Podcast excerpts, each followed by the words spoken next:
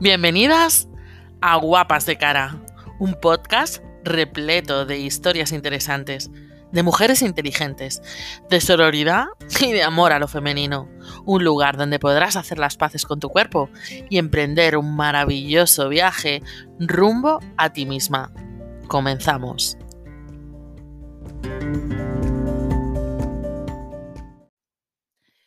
Bienvenidas y bienvenidos a un episodio más de Guapas de Cara. ¿Qué deciros? Son cada vez más las, los mensajes y fans que está cosechando el podcast.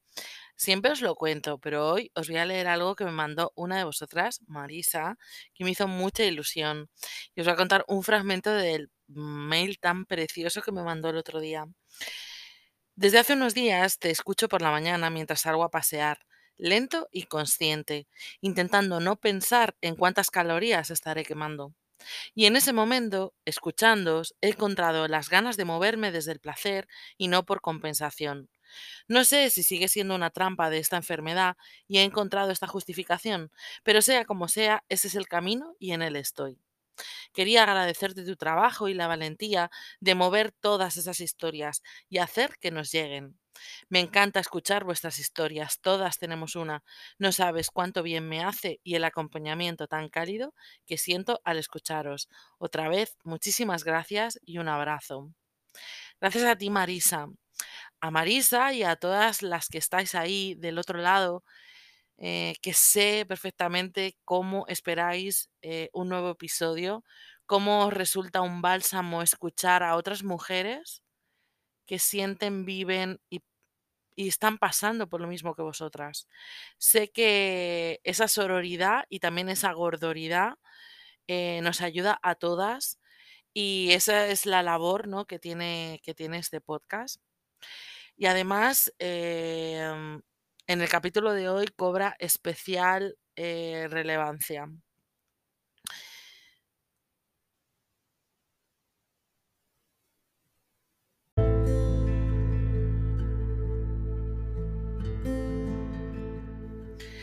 Pues cerca de un año hace que conocí a Comando Gordix y las vi actuando en el cabaret gordo que hicieron en las jornadas contra la gordofobia en Gran Canaria el año pasado. Desde luego el cabaret eh, no deja indiferente a nadie. Os aconsejo que miréis siempre, estéis al loro de sus redes sociales para, si estáis cerca de Barcelona, normalmente lo hacen en Barcelona, podáis ir eh, a verlo porque de verdad que hace mucha falta este tipo de acción ¿no? artística donde se refleje la crueldad y la realidad eh, desde el humor, desde la emoción, desde el arte de lo que vivimos muchas personas gordas cada día.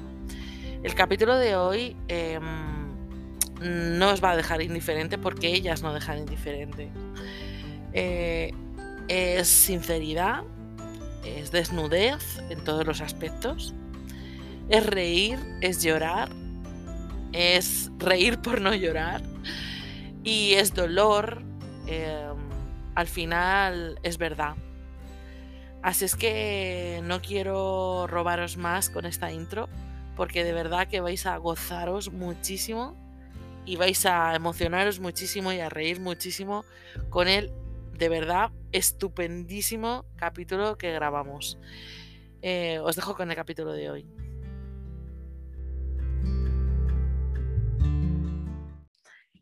Bueno, eh, bienvenidas, Comando Gordix. Voy a, voy a presentar bueno, a, las componentes del comando que, hoy eh, estáis aquí. O mejor dicho, ¿por qué no os, os presentáis vosotras mismas? Laura, si quieres empezar tú. Bueno, pues aquí estamos un grupete del comando. Yo soy Laura y mm, es que no sé qué decir. soy Laura. Hola, yo soy Gabriela Gaba. Eh, yo soy Violen Ahí soy activista gorda, no sé. Exacto. O sea, eh, nuestras invitadas de hoy son componentes de Comando Gordis, que como ya os he explicado en la presentación, eh, bueno, pues es un grupo eh, de activistas gordas que, bueno, tienen un poco de mala leche y un poco de humor, pero mucho más humor que mala leche. eso te ha gustado, eso te ha gustado.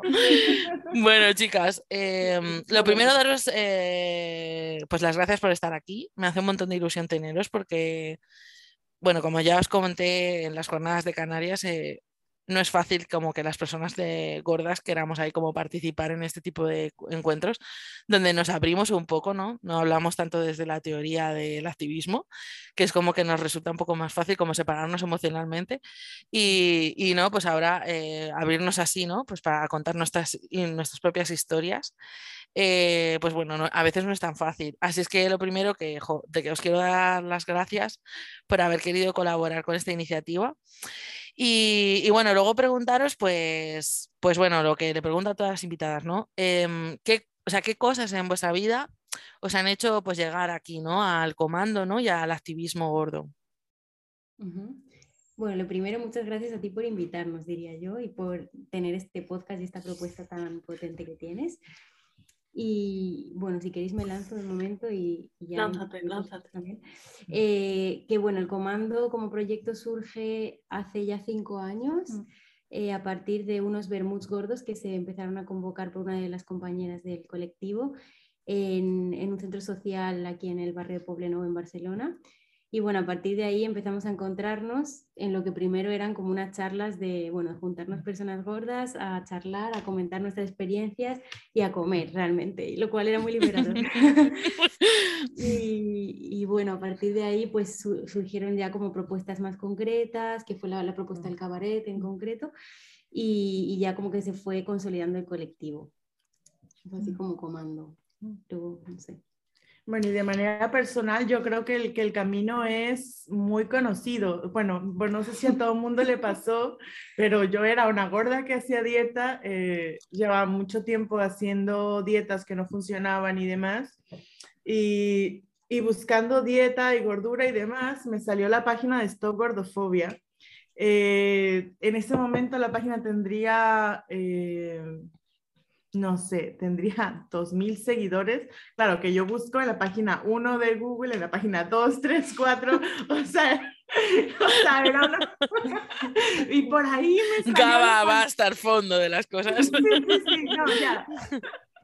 Entonces ya por ahí me salió gordofobia, ¿no? Stop gordofobia. Y entonces como que empecé a atar cabos y me di cuenta que las cosas que a mí me pasaban de manera individual, el, siempre estar a dieta, el siempre estar como preocupada por el peso, por cómo me veía, como una serie de violencias en mi cotidiano y demás estaban ahí todo el tiempo, pues me di cuenta que no era la única, sino que había muchísimas personas más. En ese momento, eran, eran poquísimas, eh, estamos, serán poquísimas, como unas 10.000, yo creo, personas, como en una comunidad donde se estaba hablando como constantemente también de, pues de estas experiencias, la gente contaba su experiencia y me di cuenta que no era una cuestión personal, individual, sino que era un problema estructural y que, y, eso me le dio como muchísimo sentido a mi vida y creo que desde ahí es que comencé, bueno, de hecho comencé a hacer activismo en redes, en Stop Gordofobia en, en el 2015, por ahí. Y fue que empecé a hacer, como hacer activismo y obviamente pues empecé con un discurso que ha ido cambiando durante el, largo de los años. Eh, también he ido cambiando como formatos, primero como muy virtual, luego eh, ya con, con Comando Gordis. Creo que Comando Gordis es en ese sentido el activismo que, que, se hace aquí es como muy de poner el cuerpo, muy de calle, muy de exhibirte, muy de subirte a los escenarios, muy de una exposición muy, muy, muy alta, eh, porque está el cuerpo ahí, ¿no? Entonces, eh, o sea que, que básicamente mi, mi, pues este fue como mi camino, ¿no? De, de politización, sí, sí. Tengo que deciros que yo que he sido de las afortunadas que he visto el cabaret que, bueno, por lo que se hicieron súper populares con respecto al cabaret gordo, porque de verdad que es una pasada, eh, súper emocionante. Creo que es súper interesante que vean esa propuesta porque realmente merece la pena. queremos retomar nuevamente el cabaret justamente para, eh, para Canarias. En Canarias fue como muy revelador para nosotras mismas, pues también como las ganas de volver a, tomar esta herramienta, que para nosotros el, teatro y, el escenario y, y, lo que hacemos es, un, es una herramienta para hacer que el discurso cale, para que el discurso llegue, para que la gente se conecte más desde ahí que es como mucho más amable que ir con una chapa que, que, que es muchísimo más agradable. Entonces, claro que sí. Ya, ya, ya haremos promo, ya haremos promo. Bueno, y alguna más o alguno más que se ha incorporado Tom también a, esta conversación. Eh, ¿Me queréis contar cómo llegasteis al comando? Hola, ¿qué tal? Ah, em, bueno, yo llegué al comando em, en una mani, de hecho. La mani del Anti-8M que se hacía acá en Barcelona. Yo migré a Barcelona en 2019 y bueno, estaba como queriendo hacer red y mm, como que yo realmente soy muy novato en lo que es el activismo gordo porque es como algo que siempre estuvo ahí pero que no como que no decía o no, no me juntaba con gente que hablara lo mismo y tal y entonces eh, me enteré del comando y me la crucé a Gaba en una manifestación. Nos pusimos a hablar un montón sobre... Y te captó. Bueno, Gaba es así, ¿viste? Sí. Eh, entonces, claro, nos quedamos, nos colgamos ahí hablando en la mano y tal, y bueno, y me dijo como que tenía ganas de invitarme a alguna asamblea del comando para ver qué tal, y bueno, acá estoy. Bueno, os voy a preguntar algo ya un poco para meternos en harina, que es qué opináis, bueno, sobre la violencia estética y la, esclavitud de, la belleza ¿no? que tenemos hoy en día en esta sociedad?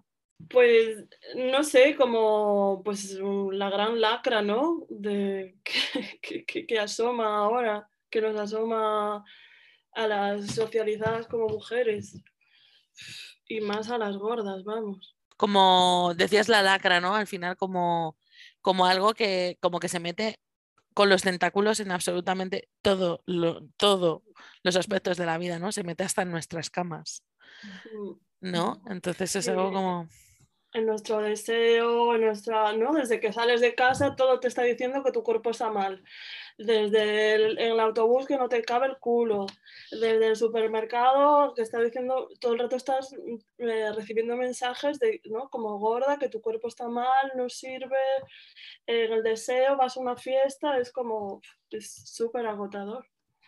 Bueno, que justamente que, bueno, como diferenciar un poco la gordofobia de la violencia estética, que es algo que siempre, como que creo que el hecho de que mujeres delgadas sufran violencia estética es horrible, es, terrible la violencia también, el, miedo que se les inculca a ellas por, eh, o sea, las mujeres, que tal vez mujer parece que, que, no me incluyera en el colectivo, pero que se nos inculca no, no solamente la gordura, sino de las arrugas, las canas, el acné, eh, determinadas proporciones, etcétera, ¿no? Lo, eh, que, que, es, que, es, terrible toda esta violencia y que está como tan presente dentro de, de, todo, de todos y que ojalá que desde, desde ese lugar, que es un, punto en común o una, una, violencia en común, pues podemos establecer un puente también hacia la gordofobia, que si bien eh, eh, tiene como estas cosas en común con la violencia estética, es en sí mismo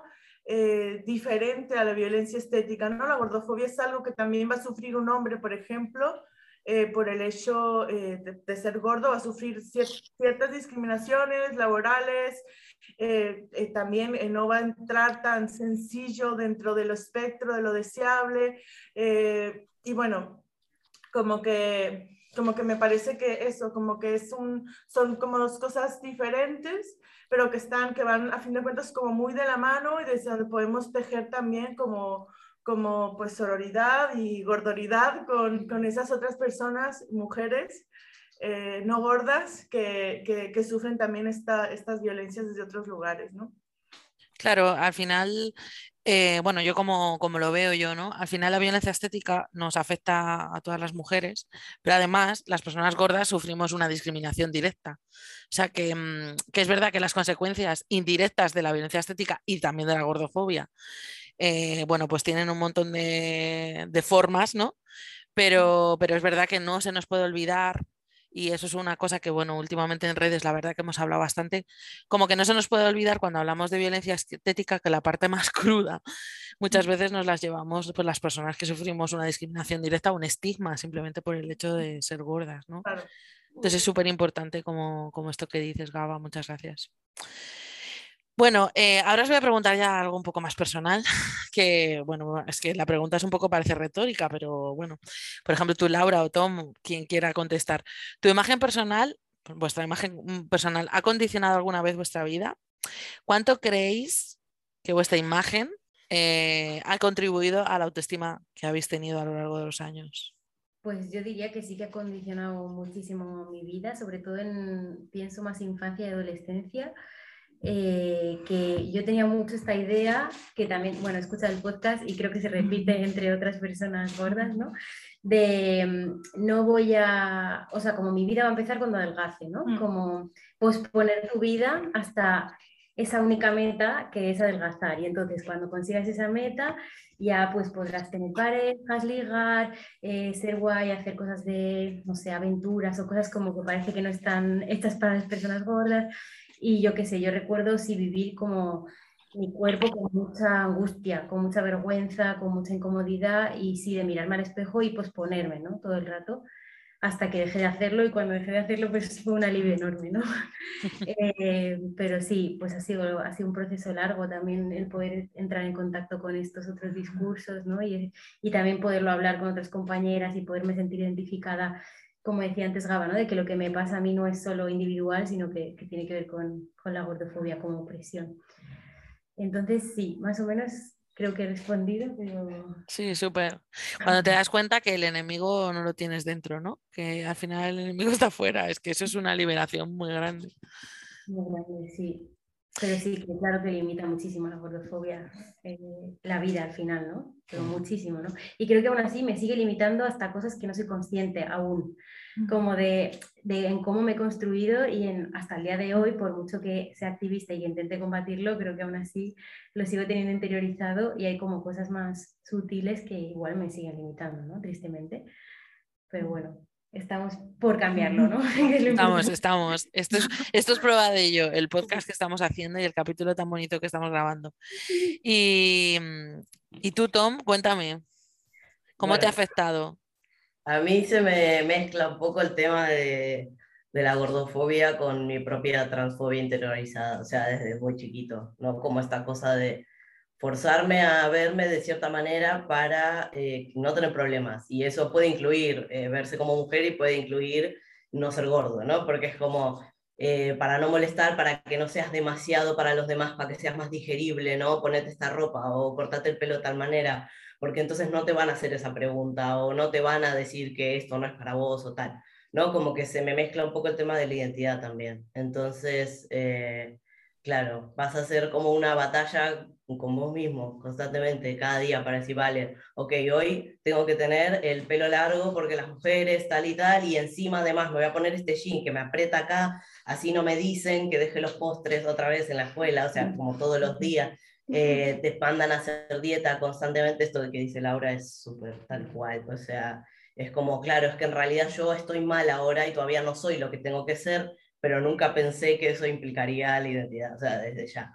O sea, no solo como persona gorda, sino como persona trans, ¿no? Eh, y al final, cuando te empezás a, romper por todos lados y te das cuenta que estabas ahí en el fondo de todo eso, empezás a como abrazar esta identidad, ¿no? Y a entender que el tamaño está bien, que, o sea, que al final el que tiene el problema, tal cual es el otro, y es ese estándar que te imponen ¿no? Desde cualquier punto de vista, o sea, no solo por, por la identidad, pero digo que también esto de, no sé, de sentirme erróneo constantemente, eh, como que trae muchísimas consecuencias, incluso hoy, después de haber roto todo y de decir, ok, sigo rompiendo estas ideas en mi cabeza, pero todavía hay alguna vez que voy a mirar mi panza y voy a decir, uy, esto lo voy a esconder, o mejor no me pongo tal cosa porque entonces en la calle no sé qué. O sea, que, no, que va más allá de, de, cómo me haya afectado y cómo yo hoy lo haya procesado y que lo lleve con mi activismo y bla, pero aún así me siento expuesto, ¿no? Pues en la cara. Y mm, os voy a preguntar eh, mm, algo que, que, con al hilo de lo que está diciendo Tom, ¿no? Como, eh, bueno, como como esa propuesta, ¿no? Que a veces eh, intentamos como de, de, mm, de, una manera un poco convulsiva, ¿no? Como tapar lo que no se ve, eh, como, como lo que hablabas tú, ¿no? De la identidad, ¿no? De cómo nos definimos como seres humanos y, y cómo podemos trascender a veces ya cuando, cuando entramos en, esto, en este tipo de discurso ya de activismo, cómo podemos eh, transitar desde desde definirnos por la imagen o por una identidad sexual, ¿no? Como de repente empezar a definirnos por algo mucho más allá eh, que la imagen que damos, ¿no? O que, o que, o que nuestra identidad sexual o, o, nuestra identidad de género, es decir, como que al final podemos trascender esto y cambiar un montón, por ejemplo, la relación que tenemos con nuestro cuerpo. Además, eh, en el caso de Tom es como, como que se juntan ahí, bueno, en, en muchos, ¿no? Se pueden, eh, se pueden juntar como, como intersección de varias, de varias cosas, ¿no? Que me parece como muy interesante, ¿no? Cómo podemos percibir a nuestro cuerpo, fíjate, desde tantos, desde tantos prismas, ¿no? Entonces, no sé, vosotras y vosotros, sea, a lo largo de los años, ¿cómo ha, ido ¿cómo ha ido cambiando esa relación que habéis tenido con vuestro cuerpo? No sé si ha habido, ha habido como una transformación en eso. Violen, por ejemplo. Pues sí. A mí me ha pasado que con, con 17 mi madre me llevó al endocrino y entonces adelgacé 20 kilos. Y, y nada, el endocrino para nosotras es como, para nosotros es como el coco, ¿no? Sí. Salí de, de, la habitación llorando, o sea, me acuerdo, o sea, lo recuerdo con pánico, ¿eh? Claro. cuando saliendo de, es, es, que estás obesa, y, oh, o sea, fue como, wow. Sí, sí, lo recuerdo horrible ese día. Y entonces me llevaron de endocrino y hace 20 kilos, pero bueno, porque, porque, porque tuve TCA, o sea, básicamente lo vomitaba todo. Y, mm, y entonces, en ese momento, eh, estaba delgada porque, pues, no se pesaba sobre... Mide 1,73 y pesaba 60, o sea, estaba como, bueno, uh, como en, en, la línea. Y entonces, en ese momento, en verdad, yo tenía una autoestima súper baja, o sea, como que, como que, que lo recuerdo como una adolescente herida, en verdad, estaba dentro de los cánones y es verdad que ligaba un montón, pero en verdad mis conductas eran súper destructivas, tenía la autoestima por los suelos y poco a poco he ido cambiando mis, mis hábitos alimentarios y, y, queriéndome más, diciendo, bueno, pues eres una persona, eres una persona gorda, no ¿no? Haciendo todo este proceso con el cuerpo. Y, y en verdad cuando estaba delgada me quería mucho menos que me, que me quiero ahora, por eso eh, mi, mi, cambio ha sido esto. Es verdad que de repente muchos días me vuelves adolescente herida, vuelves, ¿no? Sale, sale un poco. Y dice, oye, que antes eras más feliz cuando estabas delgada, ¿no? Esos pensamientos, lo de que decía Laura del cuerpo tránsito, me, sí, obviamente me sale y sobre todo las épocas más y más bajitas, pero, pero es verdad que cuando era, cuando era aceptable mi cuerpo, era, estaba mucho, mucho peor, ¿no? Y ese ha sido el proceso. ¿Alguna más quiere contar o alguna más? Bueno, a mí me pasa algo curioso con esto del, del eh, porque bueno, mi cuerpo también ha ido como fluctuando mucho de peso, también, bueno, pues por muchísimos factores, eh, o sea, también con pérdidas de 20 kilos, 30 kilos, luego después subidas igual y así, mm, en fin, fluctuando. Y lo que pasa es que yo siempre me he sentido gorda. Es decir, si yo ahora veo una foto mía de hace, de mi yo de 75 kilos, que creo que es lo que menos he llegado a pesar, es como yo en ese momento me sentía gorda eh, me, igual me tapaba, me tapaba eh, la tripa, igual, o sea, tenía esta misma sensación en el cuerpo que yo creo que se generó, eh, o sea, gorda como un sentimiento que, que se generó en, en, yo creo que en mi niñez, ¿no? De ser, una, de ser eh, objetivamente una niña, una niña gorda, o sea, objetivamente, entiéndanme. Entonces, sí, como que nunca he sentido un alivio, a pesar de perder 30 kilos, nunca he sentido lo que dice Violet como un alivio o, sentirme delgada. Creo que nunca, incluso si el día de mañana pesara eh, 50 kilos, que no va a pasar, se los prometo, pero si pesara 50 kilos, creo que no me sentiría delgada, no tendría esta, sí. Em, bueno, al final esto es una, prueba más bueno, de la gordofobia que vivimos, ¿no? Porque al final el sentimiento gordo, ¿no? Como me siento gorda, es como te sientes toda, o sea, te sientes con toda la carga de emociones que, o sea, sabes, como que conlleva esto, ¿no? O sea, nadie dice me siento alta. ¿Sabes lo que quiero decir? O sea, al final es porque hay una, toda una carga, ¿no? Que es muy difícil porque al final em, justamente cuando, cuando hice yo la intervención en cuatro en televisión, justamente había, o sea, una, una de las, de las de la mesa no hablaba de esto.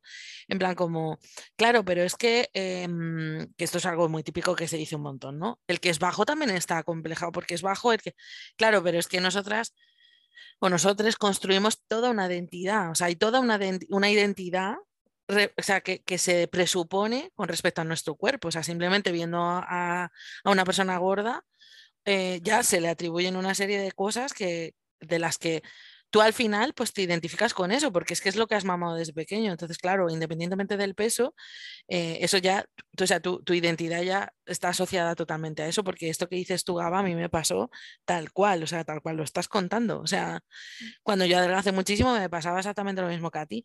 Y yo con un cuerpo muchísimo más delgado, eh, o sea, primero que es que eso psicológicamente, o sea, que es que la gente es como, no, eh, adelgazas y ya está, unas narices. O sea, luego adelgazas y tienes que, tu cabeza, o sea, hay, un, hay unos problemas asociados a eso de, ostras, ¿sabes? Tengo un cuerpo, me veo un cuerpo diferente al que tengo y tengo una movida en la cabeza porque luego veo las fotos de cuando estaba más gorda y y digo, hostia, pues sí que espérate que ha cambiado el cuerpo, pero yo psicológicamente sigo sintiendo mi mismo cuerpo igual. Entonces, como, o sea, una movida ahí que se genera bastante tocha, ¿sabes?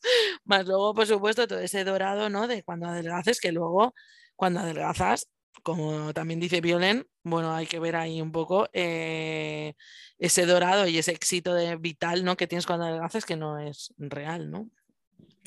Os voy a preguntar otra cosa. Em, que sobre, sobre la vergüenza, ¿no? Que, la vergüenza corporal, que bueno, eh, si alguien sabe de vergüenza corporal, desde luego somos eh, claramente. Eh, o sea, no sé si recordáis así algún capítulo que os apetezca, por supuesto, contar si os apetece, em, de vergüenza corporal que os acordéis un montón, ¿no? Me acuerdo cuando pasó esto que es que no sabía dónde meterme porque, yo qué sé, lo típico de ir a la piscina. Bueno, no sé si os acordáis de alguno, algún episodio. Laura, que me dices así con la cabeza. He dicho de la piscina y me acordaba mucho de, ese ejemplo de estar en la piscina y como llevarme la toalla todo el rato conmigo, tipo, voy a meterme como en tensión, momento en que tienes que dejar la toalla y como vas corriendo para que nadie te vea, te metes corriendo, ¿no? Luego sales corriendo, pero con una incomodidad brutal. Bueno, no sé, me acuerdo de dejar la toalla en la barandilla de la piscina para corriendo, corriendo, que nadie me viera, ¿no?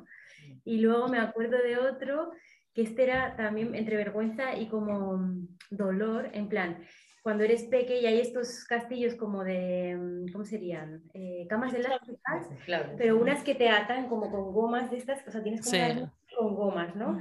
Y yo recuerdo que me apretaba o sea, como que, yo creo que no era de mi talla, que me apretaba mogollón y que yo pesaba mucho y entonces eso pues como que me dolía muchísimo en las ingles y entonces todo el mundo se lo estaba pasando súper bien y yo estaba fingiendo que me lo pasaba bien, pero me dolía que era gorda y era como, Dios mío, qué sufrimiento, o sea, tengo que al final ni me lo paso bien, sufro y encima tengo que estar aquí simulando.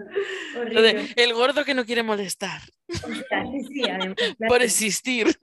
Total, total, muy fuerte. Eso lo recuerdo también. Qué tela. ¿Y alguna más? ¿Os acordáis? ¿Belén? Yo, me acuerdo en la discoteca eh, con el jardín. Porque no quería enseñar, eh, pues eso, la manga sisa. Como que esto para mí era como enseñar la manga sisa era terrible, terrible. Sí, sí. Y entonces, aunque hiciera un calor que te morías, tú allí con la manga larga a tope, ¿no? ¿Tenéis alguno más? ¿Os acordáis de alguno más? 嗯。Restaca, restaca moral por haber bailado.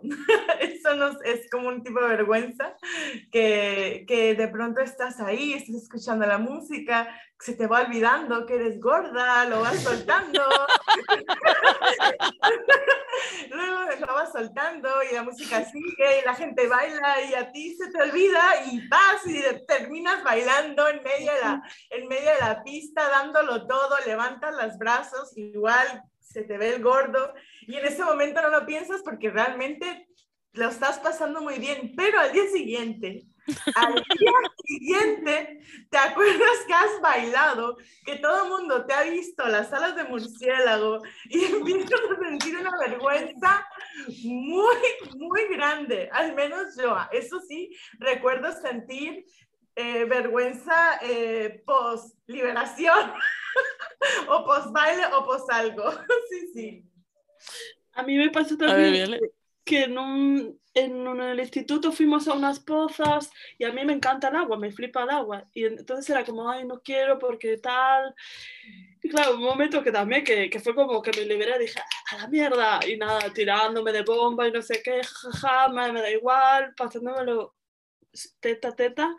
Y de repente, pues alguien hizo fotos los hizo unas fotos y eran, todavía eran las de carrete. Y las revelaron y las trajeron y salía yo en bañador y, y, posando así. Y me acuerdo que, que, que, me hicieron súper burla de las fotos y las colgaron en el, en el patio de, de fuera del instituto, o sea, el corcho gigante de la entrada. Yo fue como, ay Dios mío, como me, ¿sabes? Como me sentía culpable de, de haber posado en la foto, de haber de haberme liberado de esa manera y era como, ay, ¿no? Como tenía esa culpa de cómo te lo has pasado tan bien, cómo has enseñado tu cuerpo, ¿sabes?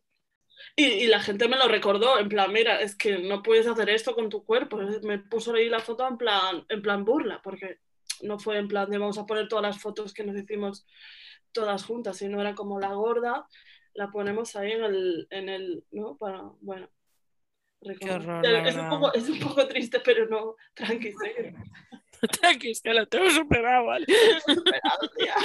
ya, la verdad es que a veces, nos, a veces, a veces nos reímos, pero, pero, es que es para ponerse a llorar. ¿eh? Ya, ya, ya.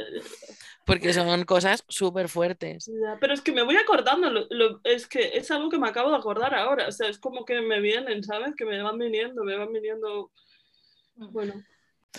Bueno, y, os voy a preguntar algo que, habéis contado ya un montón de veces, ¿no? Que es cómo habéis vivido la gordofobia en vuestra vida. Sobre todo, pues eso, si, o sea, si os acordáis de algún episodio gordofobo muy, pues eso, como significativo, o, bueno, pues que os haya dolido especialmente, o no sé, o incluso o sea, algún episodio que haya sido como, como un antes y un después para vosotros, no sé. A mí me pasa que que la gordofobia más grande la he sufrido con mi familia. Y, ¿no? Como...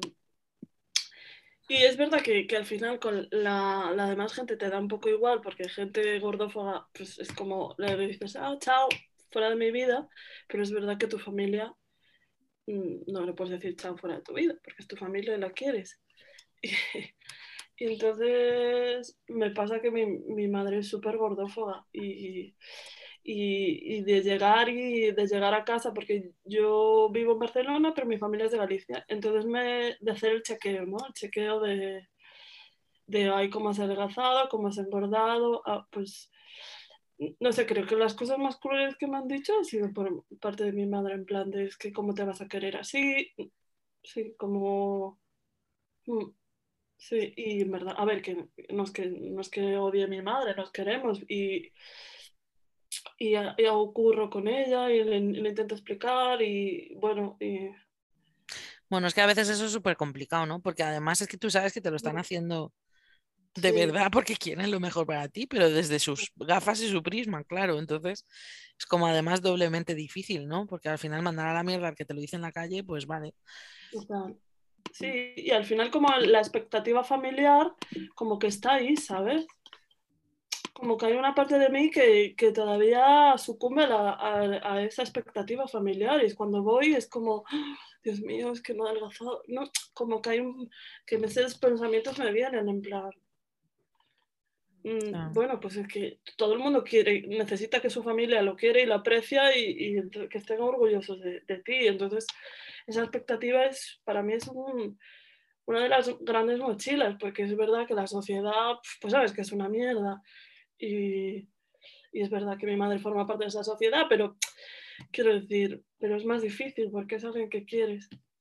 Claro. Te entiendo perfectamente, claro. ¿Alguno más que quiera contarme también su experiencia? Em, bueno, no sé si se me escucha ahí. Ah, sí. Em, yo tengo un momento de mi vida que lo tengo siempre acá, que, o sea, que como bien dice Viole, la violencia, generalmente la gordofóbica viene de tu familia, y siendo como la única hija en ese momento de mi padre, eh, tenía que verme bien y tenía que, que ser una buena chica y todas las cuestiones que uno dice, es tan de antes esto, de cómo puede ser que yo nací en el 93 y esto me está pasando, no, no puede ser, o sea, esto ya tendría que haber muerto hace rato, uno siendo chiquito lo sabe. Eh, y él eh, un día me invitó a comer a su casa, una comida que me gustaba mucho y como que habíamos estado hablando del tema de ir a la nutricionista y bla, bla, bla, bueno, para todo para convencerme para que yo vaya porque lo necesitaba por mi salud. Y le sirvió a todo el mundo y a mí me sirvió un plato de postre, de la misma comida, pero chiquito. Y ese gesto de te doy menos comida que a los demás eh, me rompió el alma, o sea, de verdad. Y lo sigo teniendo muy presente y es algo que mi papá no se retracta. De hecho, mi papá ha salido en una de, de nuestras entrevistas Sí. eh, diciendo su opinión de que en realidad la, la, la, ¿cómo es? Como que la gordura es una enfermedad y que, bueno, Por o tu salud.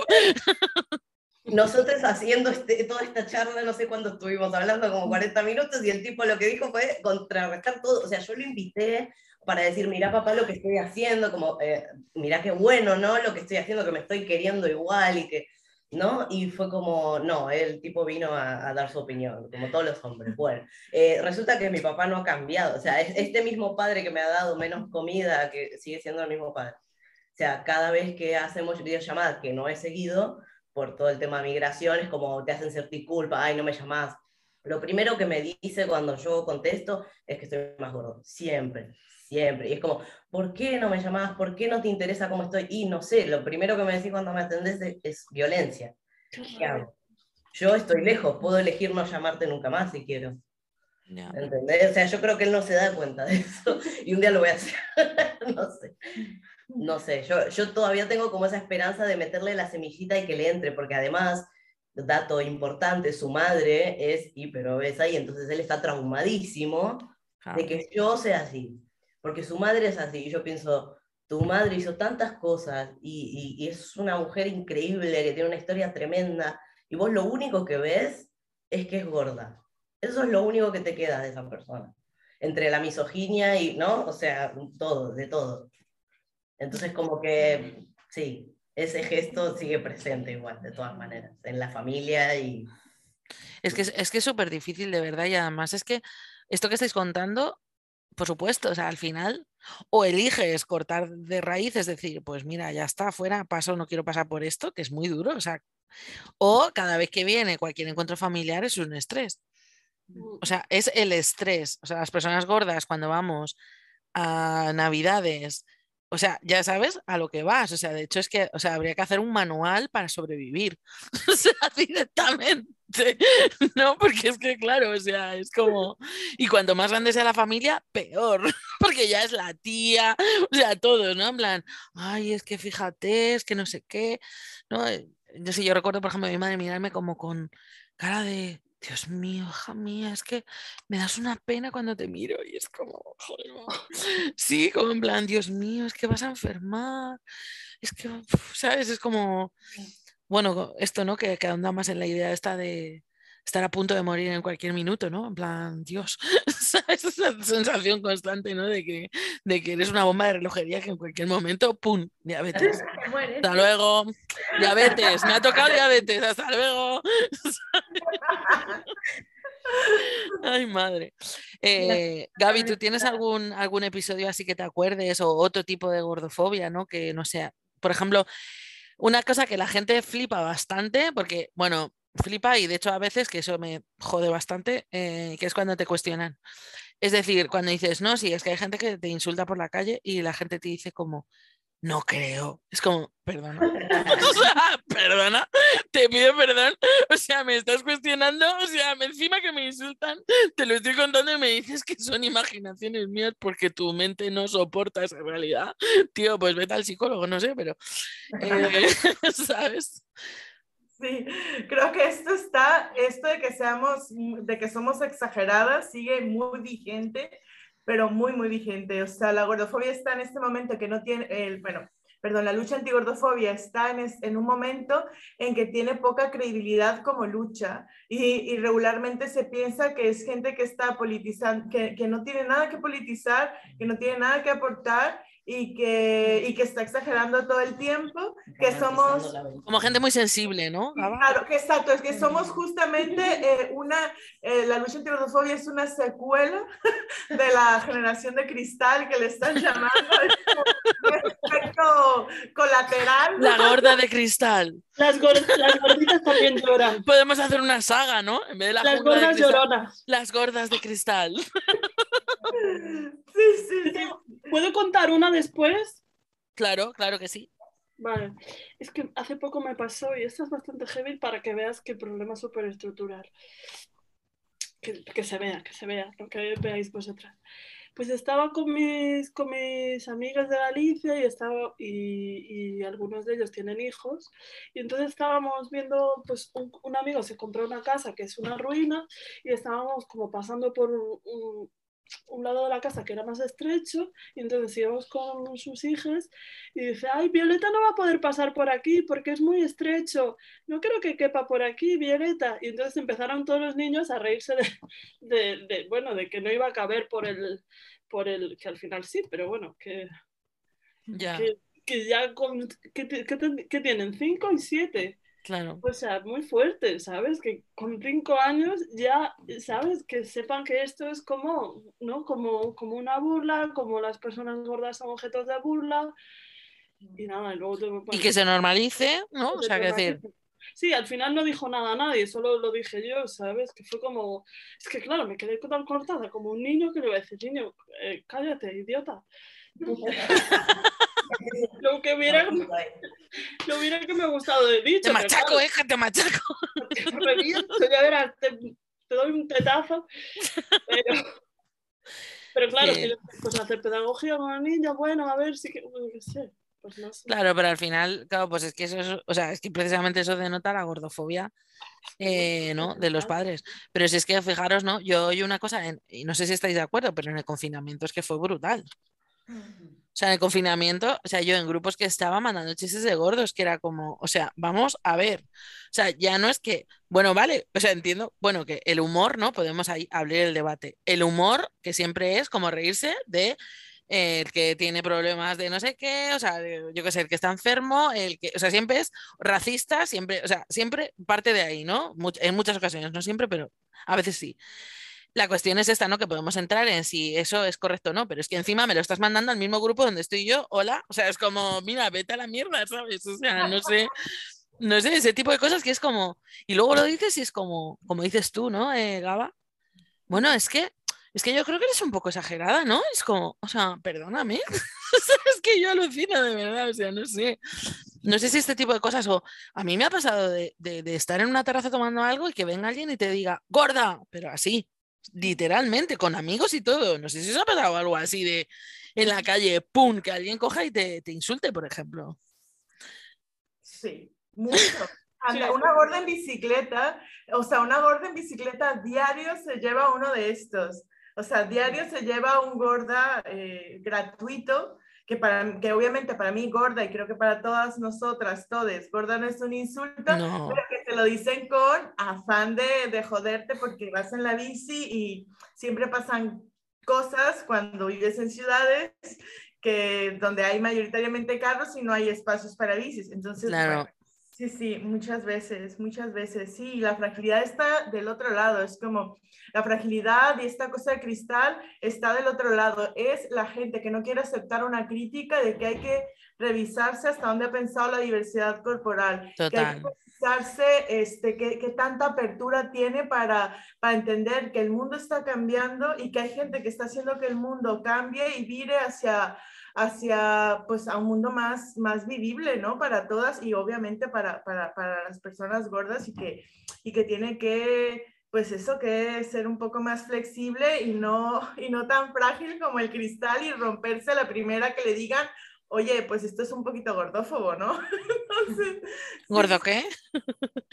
sí, sí, total, total.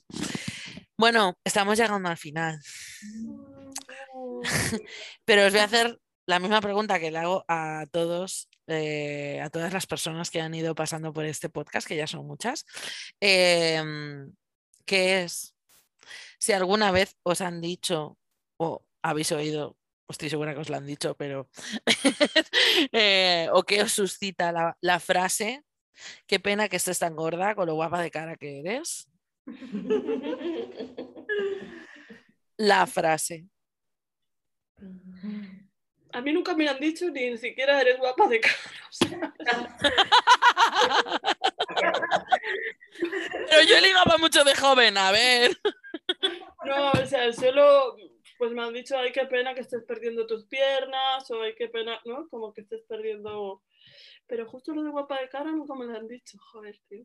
Ni por ahí, ni por ahí puedo... a mí me han dicho una versión más cruel, que es lástima de carita. Lástima de carita. Lástima de carita, es decir, es lástima de carita. Sí, sí. Ahí para que Qué desperdicio, hija. Te podían haber puesto fea. Y así al menos, ¿eh? Ya era todo desperdicio. Es que hay que joderse, de verdad. O sea, es que la violencia que tienen ese tipo de frases, de verdad, o sea, es que es alucinante. O sea, es que, es, es que de verdad es brutal. O sea, porque además es que en- engloba como todo, tía. O sea, como la sexualización, la cosificación, todo el patriarcado, todo junto. Como en una frase, lástima de carita. ¡Ah! Siguiente podcast se llamará Lástima de Carita. Lástima de carita, ya. Sí. Qué fuerte.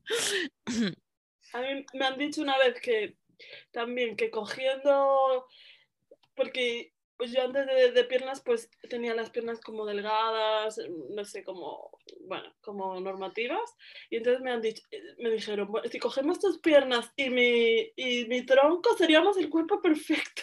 No, es, es que al final es lo mismo, o sea, es, es ese tipo de, ¿no? de, no sé, de disección de los cuerpos, como si fueran cromos. Ay, mira, yo tengo este, tú tienes esto, ¿no? O sea, es que es muy brutal, es muy violento, o sea, es que es Sí, sí. súper violento, súper Sí, pero yo me violento. acuerdo que en ese momento dije, sí, es verdad, en plan, No, claro, sí que te- cuando te dicen guapa de cara, joder, encima dices, jo, me he hecho una que halagada estoy. ¿sabes?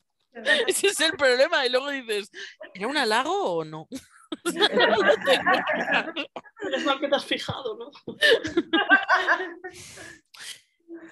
Bueno, pues nada, que ha sido un súper placer, que me ha gustado mucho ahí, bueno, pues eh, compartir con vosotras un rato de gordoridad, que tanta falta hace, que cuando, bueno, nos encontramos en Canarias yo volví pf, llenita de eso, que está muy guay que, pues que las personas eh, que nos estén oyendo, que tengan un cuerpo gordo, la verdad es que buscar espacios, aunque sabemos que es difícil, pero buscar espacios donde haya otras personas gordas con quien compartir este tipo de cosas, que al final nos reímos, por no llorar, pero nos reímos, eh, eh, como que es súper importante y también las personas delgadas que escuchen este tipo de cosas también creo que es súper importante porque, porque para ser un buen aliado también hay que como que como que ver esta parte, ¿no? De, de el sufrimiento que estamos viviendo muchas personas, ¿no?